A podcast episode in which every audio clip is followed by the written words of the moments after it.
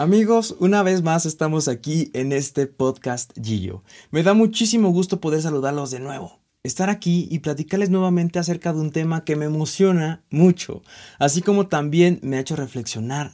Demasiado es poco. Pero antes de dar inicio con Quiérete un chingo, que ya se imaginarán de qué va todo este asunto, quiero agradecerles por la respuesta tan cabrona que tuvo el primer episodio. Si esta es tu primera vez, quiero decirte bienvenido a esta pequeña familia. La verdad es que yo ya no quiero llamarles amigos. Quiero que las personas que nos conectemos, y me incluyo porque también escucho mis propios capítulos, eh, nos tomemos como una pequeña familia, en donde a pesar de lo que cada uno haya vivido, o en donde uno esté parado, o quizá donde uno quiera llegar, aquí, dentro de los minutos y segundos de reproducción de estos capítulos, se sienta a gusto, como en una verdadera familia. Quiérete un chingo. Palabras que pueden no parecer mucho, pero que cuando se escuchan en el momento indicado hacen toda la diferencia. Familia. que se escucha bien bonito eso. Ok, ya.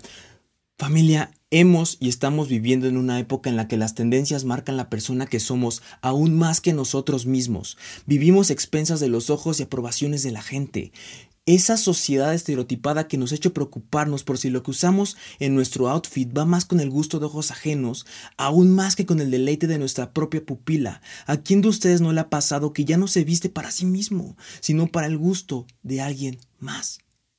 ¿Y qué es lo que esto genera en nosotros? Dudar de lo que somos. Me he dado cuenta que las personas carecen cada vez más de amor propio. Les es difícil aceptarse porque cuando se ven frente al espejo, no les gusta lo que ven. Yo sé que lo que les voy a pedir será difícil, pero quiero que piensen en un momento previo a este día y traten de recordar si alguna vez se han sentido verdaderamente disgustados por lo que ven sus ojos. ¿A qué me refiero? Granos, estrías, dientes amarillos, piernas gordas o muy delgadas, demasiado flaco, muchas curvas, piel demasiado blanca muy oscura, celulitis y así podría seguir y seguir. Ahora dime, ¿cuándo fue la última vez que te hiciste un cumplido a ti mismo? Que te dijiste, no mames, soy un chingón o una chingona, pero no precisamente porque hayas logrado algo, sino por el simple hecho de querer recordártelo, de decirte a ti mismo lo mucho que vales. Haciendo un pequeño paréntesis, cuando estaba escribiendo y recopilando ideas, me topé con un video de un creador de contenido, seguramente lo conocen, el nombre de este creador es Rodrigo Chávez, mejor conocido como el Rorro de Chávez. Y en este video, él se encontraba dando una TED Talk en la que expuso tres problemas o tres de los problemas más grandes que tenía su comunidad de seguidores en Instagram. De ellos se derivaban el autoestima, el amor propio y las relaciones. Para cada uno de estos problemas, él propone una actividad, de las cuales, una vez puestas en práctica, le ayudarían a la persona del problema a mejorar como persona. Me voy a centrar en la parte de amor propio, y lo que dice ahí es, platica bonito contigo. Este ejercicio consiste en que cierres tus ojos y te imagines cuando eras pequeño. ¿Qué te dirías? ¿Qué le diría tu yo de hace tantos años a tu yo de ahora? Me encantan tus ojos tu sonrisa, esa manera tan tuya de ver la vida. Platica bonito contigo.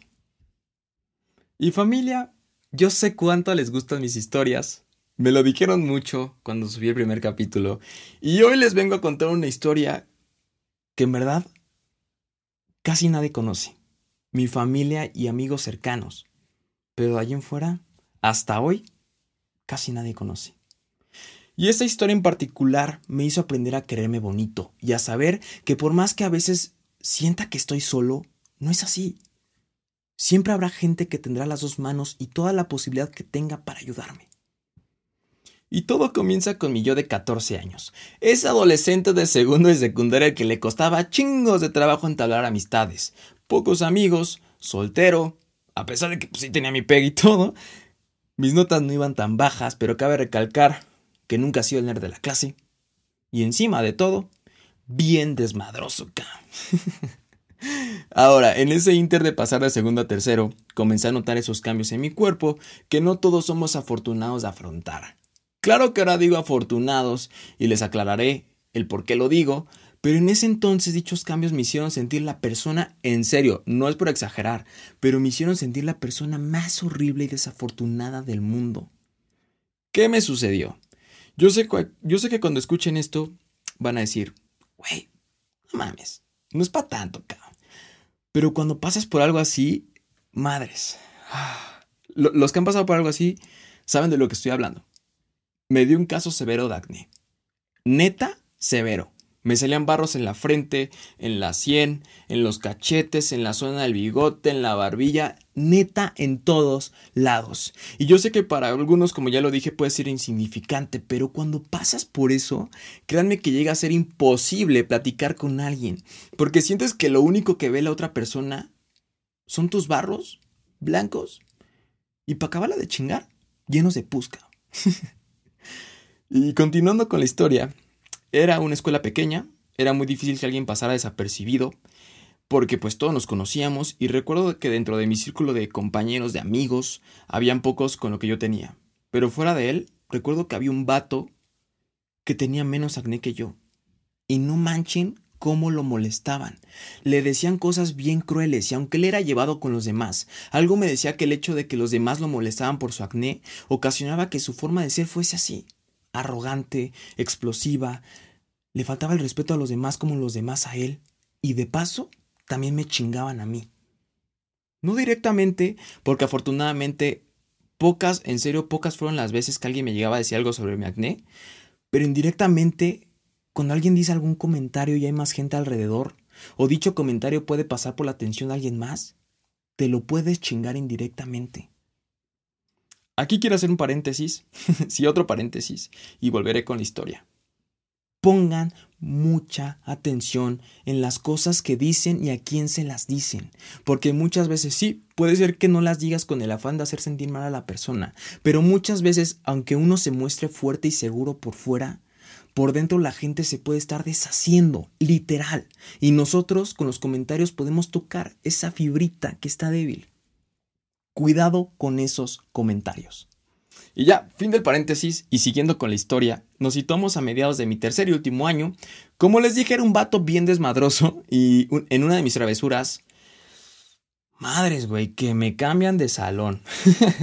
no les diré exactamente por qué, porque es una historia de la cual no me enorgullezco. Pero en mi nuevo salón y para terminarla de chingar, me colocaron en el salón más relajiento de todos y con la chava que semanas después se convertiría en mi novia. Ahora, ya no mantengo comunicación con ella. Claro que espero que esté súper chido, súper chévere y si es que en algún momento ya llega a escuchar esto, de todo corazón, gracias.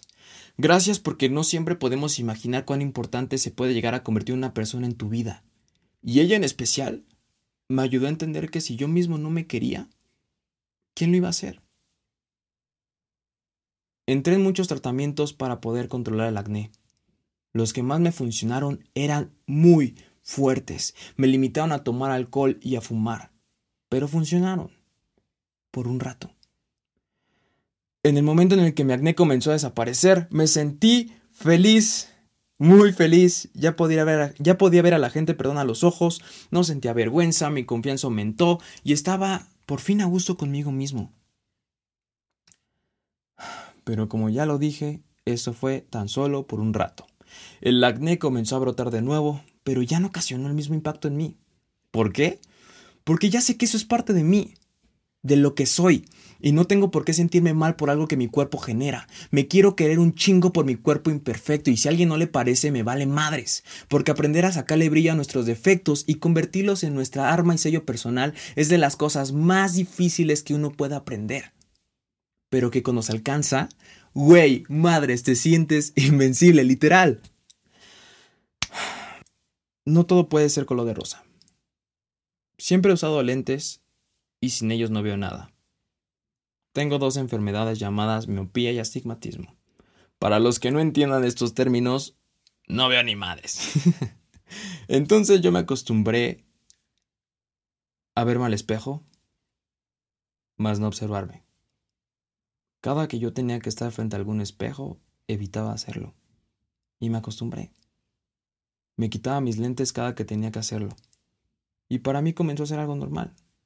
Hoy a pesar de que sí me quiero un chingo, sigo teniendo ese complejo. Y aquí es cuando entra el primer mensaje. Soy un hombre de mensajes. y aquí va el primero. ¿Sabes qué? Te voy a decir una cosa de todo, de todo corazón. No se comparen con nadie porque soy una persona bien pinches especial y afortunada por el hecho de estar aquí, porque eres única en el mundo y ese es un privilegio que, escúchame bien, nadie te va a arrebatar. Familia, no se aflijan tanto por lo que les falta, mejor den gracias por lo que tienen. Vivimos buscando alcanzar la perfección en nosotros mismos y en el camino perdemos el valor que le damos a nuestro cuerpo.